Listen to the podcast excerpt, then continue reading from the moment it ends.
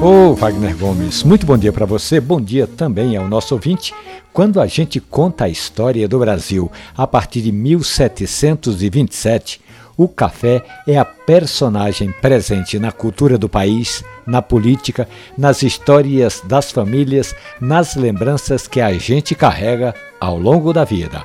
Ontem, conversando com o compadre Silvério Pessoa, Cantor, historiador, compositor e professor, ele estava se recordando da casa da vovó dele, lá em Carpina, do jeito como o café era o motivo de encontro da família. Desde quando eu me entendo, não é, assim, de, de cheiro de café, vovó plantava café, colhia o café, torrava o café, moía o café, eu me lembro que era um café vermelho escuro, com a cor escura.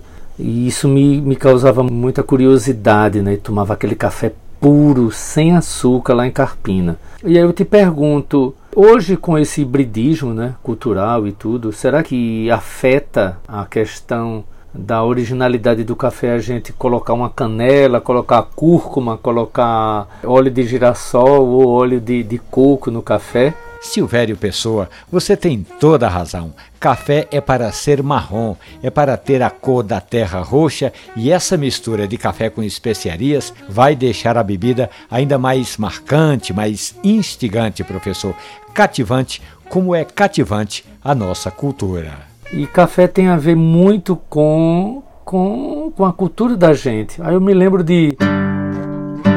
Atravessei a ponte da Boa Vista, lembrando das histórias do holandês, sentindo o cheiro doce da maré seca, cantarolando sons do dia de reis. Como você mesmo diz, um bom café.